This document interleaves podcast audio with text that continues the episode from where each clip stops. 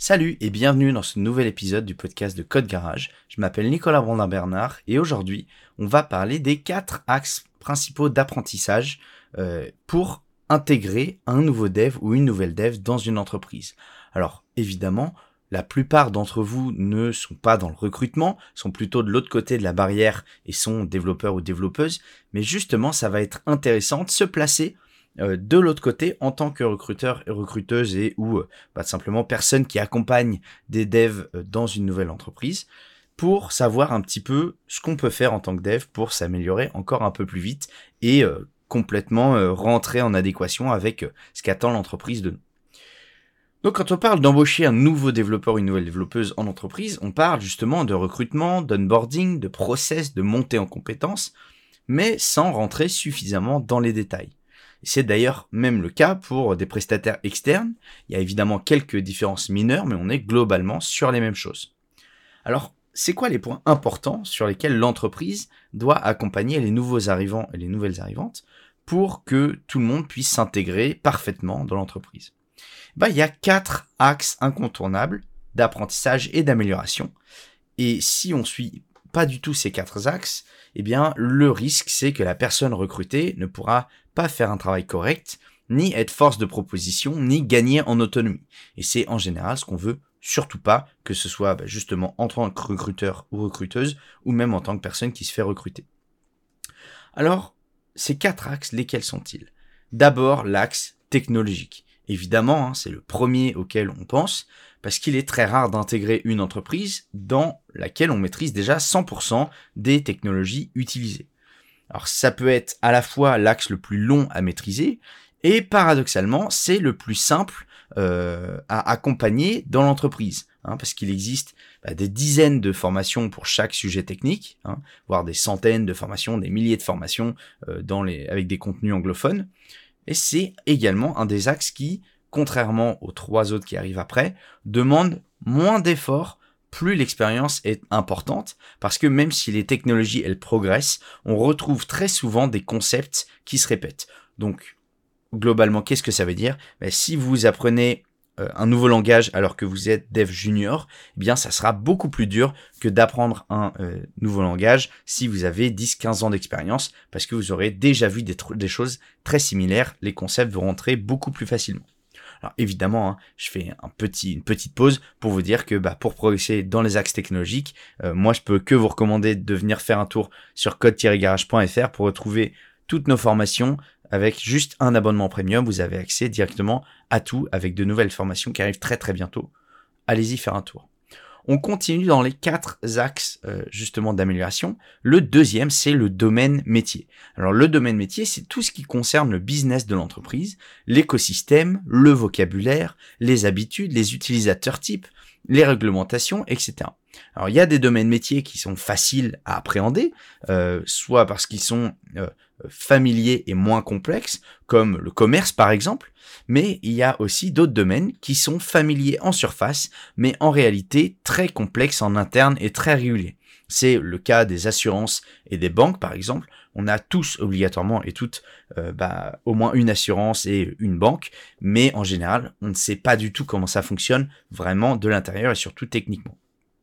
Et après, il y a même des domaines inconnus et complexes. Bah, par exemple, les assurances santé dans des pays comme les États-Unis, euh, bah, ça fonctionne tellement différemment de ce que nous, on a l'habitude de faire en France, qu'eh bien, ça nous est complètement inconnu. En tout cas, même si le domaine métier s'acquiert petit à petit, c'est à l'entreprise de faire en sorte qu'il y ait une, une, montée justement en compétences rapide dès l'embauche pour acquérir les bases minimum. Parce que sans ces bases-là, on peut pas prendre part à la conception d'un produit euh, vraiment de manière optimale. Ensuite, le troisième axe, c'est le produit. Alors c'est pas parce qu'on connaît suffisamment le domaine métier que les projets et les produits qui sont développés sont faciles à comprendre et à appréhender pour tout le monde. Hein, en travaillant sur un logiciel dont on ne connaît pas exactement le but premier et son fonctionnement euh, théorique nominal, on va dire, eh ben, il est très simple de dériver justement de cet objectif et de causer de gros problèmes, en tout cas de faire du travail qui sera inutile, voire perdu. Certains produits euh, sont conçus depuis des dizaines d'années par, par des experts du domaine et pour des experts du domaine, et ils sont parfois extrêmement complexes, Donc c'est normal que la connaissance du produit prenne des mois à acquérir, voire parfois des années, euh, et, jusqu'à atteindre, on va dire, un point de maîtrise suffisamment élevé pour pouvoir faire des propositions d'amélioration en autonomie et surtout qui soient pertinents. Le dernier axe à ne pas négliger, c'est évidemment le mode de travail. Alors là, ça peut être, on peut parler de workflow, on peut parler de gestion de projet. C'est ce concept-là dont on va parler, parce que oui, il n'y a pas deux entreprises qui travaillent de la même manière, exactement de la même façon. Et heureusement d'ailleurs, la culture d'entreprise, c'est la somme des valeurs des gens qui travaillent dedans, en tout cas, c'est la définition que j'en donne. Et ben, c'est un petit peu la même chose pour les process, les méthodes et les habitudes. Même si beaucoup d'entreprises essayent de suivre euh, des méthodologies de gestion de projet, de management, etc. D'ailleurs, je vous invite à écouter un précédent épisode euh, sur le cargo cult, hein, qui est intéressant parce que c'est très très très souvent euh, bah, malheureusement euh, euh, le cas eh bien dans la gestion de projet. Et eh bien souvent dans la gestion de projet, il y a un gros écart, entre la théorie et la mise en pratique, notamment quand on suit des méthodes préétablies. Donc il faut du temps et de l'accompagnement pour découvrir ça. C'est d'ailleurs normalement la préoccupation numéro une pendant la phase d'accueil, hein, on parle d'onboarding, des nouveaux arrivants et nouvelles arrivantes. Ah parce que si jamais vous ne connaissez pas du tout eh bien, euh, les processus de travail, le mode de travail, eh bien vous ne pourrez pas commencer euh, du tout à euh, produire et à, collaborer puisque bah, vous ne saurez pas par où commencer. J'espère que cet épisode vous aura été utile, que vous en aurez appris un petit peu plus sur justement ces quatre axes d'amélioration et d'apprentissage. Alors évidemment, il n'y a rien de sorcier. toutes les infos étaient sûrement déjà dans votre cerveau, mais des fois, ce qu'il faut euh, pour débloquer un petit peu ça, que ce soit côté recruteur ou côté recruté, eh bien, euh, c'est juste petite, un petit rappel, et c'était l'objectif de cet épisode. Donc j'espère que ça vous aura euh, fait ressurgir des choses et que vous pourrez les mettre en place dans votre, dans votre quotidien ou en tout cas euh, dans votre prochain nouvel emploi ou pour votre prochain recrutement.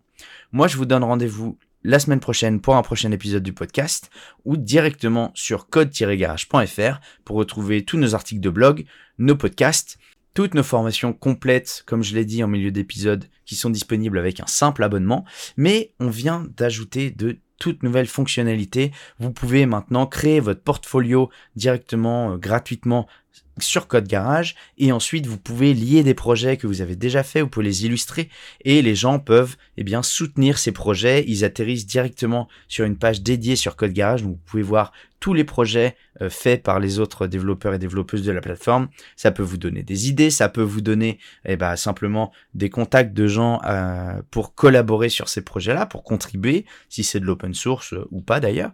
En tout cas, allez-y, y faire un tour. Il y a des choses qui arrivent toutes les semaines, donc il faut pas louper ça.